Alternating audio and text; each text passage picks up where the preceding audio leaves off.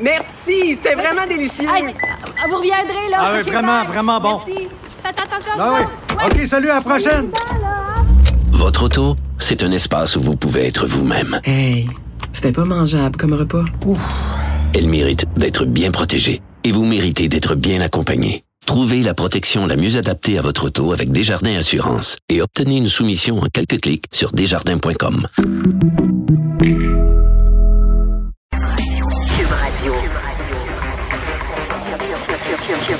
Cube Radio. En direct à LCN. Mario Dumont dans son studio de Cube. Alors, Mario, ça aurait pris des semaines avant d'avoir une euh, réponse d'Ottawa, puis le fédéral qui a tranché. Finalement, ce sera la quarantaine obligatoire pour les voyageurs dès le 22 février. Certains diront euh, mieux vaut tard que jamais. Ouais, mieux vaut tard que jamais, mais tard, c'est tard. Là. On est dans un domaine, on l'a vécu le printemps passé, où, par exemple, les, les, les variants, là, les variants, ils sautent pas les océans tout seuls. C'est des, c'est des voyageurs qui les ramènent. Et donc, euh, on en a laissé rentrer beaucoup. À mon avis, on est à, on s'est mis à risque de payer un prix pour euh, une décision qui a vraiment tardé. Bon, une fois prise, là, pour, à partir du 22 février, ça semble assez correct. Soit dit en passant, il y a des gens qui ont l'air à penser que c'est, c'est l'enfer sur Terre, ce que vont vivre les voyageurs que le Canada fait quelque chose d'unique. J'ai vu les gros mots sortir sur les réseaux sociaux, puis les pays totalitaires. Ben, oubliez ça, là. Euh, faites le tour du monde, regardez ce qui se fait. Beaucoup de pays d'abord où c'est la quarantaine à l'hôtel. 14 jours dans des lieux fermés, 14 jours. Le principe est assez simple. Vous revenez de voyage en temps de pandémie. On ne veut pas prendre aucun risque, pas le moindre risque. Si vous ramenez la COVID ou si vous ramenez un variant de la COVID, on veut arriver au risque zéro, que vous la transmettiez. Vous avez voyagé, vous avez vous ramener peut-être un mauvais cadeau. On veut pas que vous le transmettiez en personne, donc on vous vous mettra pas en contact avec personne euh, dans le dans le pays. Donc nous, on y va d'une trois jours, un test, après ça, la quarantaine à la maison. Ça me paraît tout à fait approprié. La seule question, c'est est-ce qu'on aura fait ça trop tard?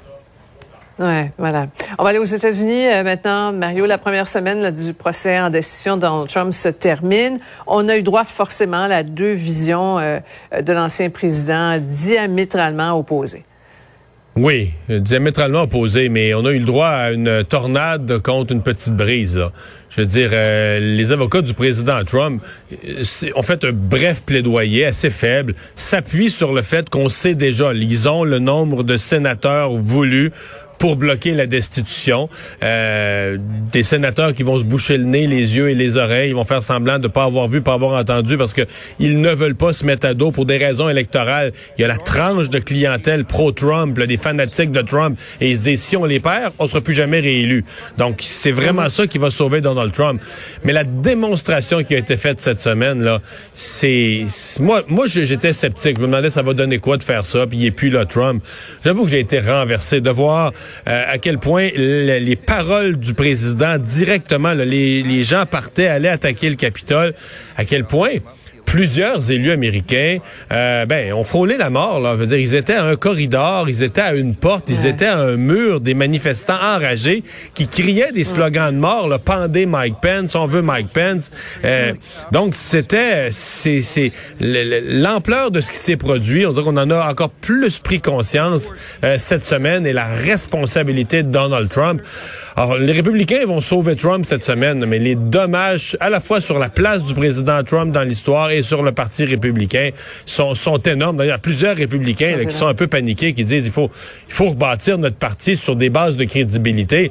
Euh, Madame Haley, là, qui avait été très proche de Donald Trump, aujourd'hui s'en est dissociée. Il dit qu'il ne pourra pas se représenter. elle dit, il nous a laissé tomber. On n'aurait jamais dû. Ce qu'il a fait Ouais. depuis l'élection est indéfendable et il pourra jamais se représenter. C'est ça. On verra. On revient chez nous. Euh, on peut pas passer sous silence l'arrêt des, des procédures au procès de cet ancien entraîneur de gymnastique, euh, Michel Arsenault. Il faisait face à de très, très graves accusations d'agression sexuelle sur des athlètes mineurs. Et tout ça tombe parce qu'un enquêteur a bâclé le travail. C'est assez spécial. On comprend que parce que les notes de l'enquêteur ont pas été bien prises, on a ça dans plusieurs cas, ont pas été prises du tout.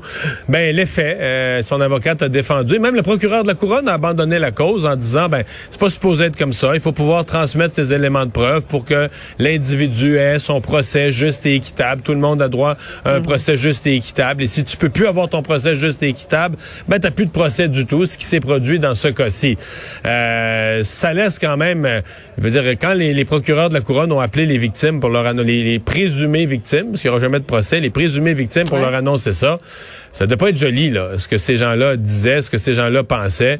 Et ça nous... Bon, quand il y a- tu sais, si un procès va euh, au bout et que justice est rendue et qu'après analyse de la preuve, le juge dit, bon, le, le type n'est pas coupable, c'est une chose. faut accepter, on vit dans un système de justice, faut en accepter les conclusions. Mais que pour des Mais là, erreurs... l'exercice n'est pas fait du tout. L'exercice n'est pas fait parce qu'un policier n'a pas fait son Ouais. travail correctement. Ça nous laisse, euh, disons, un, un goût assez amer là, sur l'ensemble du processus. Merci beaucoup, Mario. Au revoir.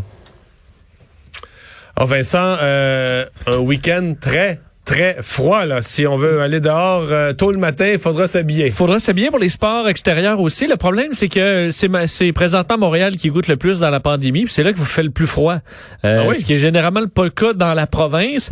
Euh, je regardais même comparé à Chibougamau, Gaspé, Saguenay. C'est à Montréal où il fait le plus froid. En ce moment, moins 15, moins 23 avec le facteur vent. Cette nuit, moins 27 avec le facteur vent. le moins 21 Oh, c'est la nuit la plus froide de l'année. moi, si j'ai pas m'abuse. Je pense que oui. Pour hein. Montréal, en tout cas, j'ai pas vu ça. Demain, euh, des moins 13, quand même, moins 17 avec le facteur vent. Si on est à Québec, on euh, enlève un 2-3 degrés à tout ça. Alors, on ajoute un 2-3 degrés à tout ça. Alors, c'est quand même mieux. Je voyais à Gaspé, moins 5 en ce moment. Non, mais tout l'hiver, tout l'hiver, souvent, il faisait moins 15 à Montréal, puis il faisait 1 à, à Sept-Îles. L'air, le Gulf Stream, l'air froid d'habitude qui arrive, qui fait que l'été, souvent, ça reste froid. Le soir, quand le soleil se couche, ça vient froid dans l'est du Québec.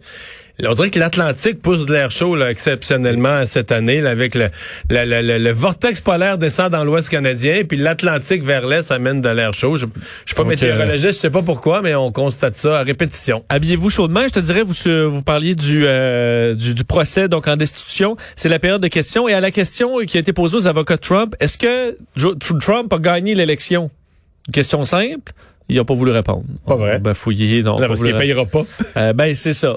Et est-ce que c'est un mensonge de dire que que Joe Biden n'a pas gagné l'élection? Ils n'ont pas répondu non plus. Incroyable, c'est ridicule. Tu sais que euh, M. Legault, le premier ministre, vient de, de- de- de s'amuser de ça euh, sur euh, pourquoi aujourd'hui, pour les, les- les théoriciens du complot, aujourd'hui, c'est une journée absolument unique? Pourquoi? On est le 12 février 2021. Oui. OK? Si tu le lis à l'envers, là, 2021, 1, 2, 0, 2, 12, 0, 2, 2021, c'est, la date se lit dans les deux sens. C'est-tu la fin du monde? Je peux pas te On va répondre. le savoir à minuit. Mais je vois Alex qui tient la tête entre les deux mains. là. c'est pas banal. là. La date du jour se lit dans les deux failli sens. manquer ça.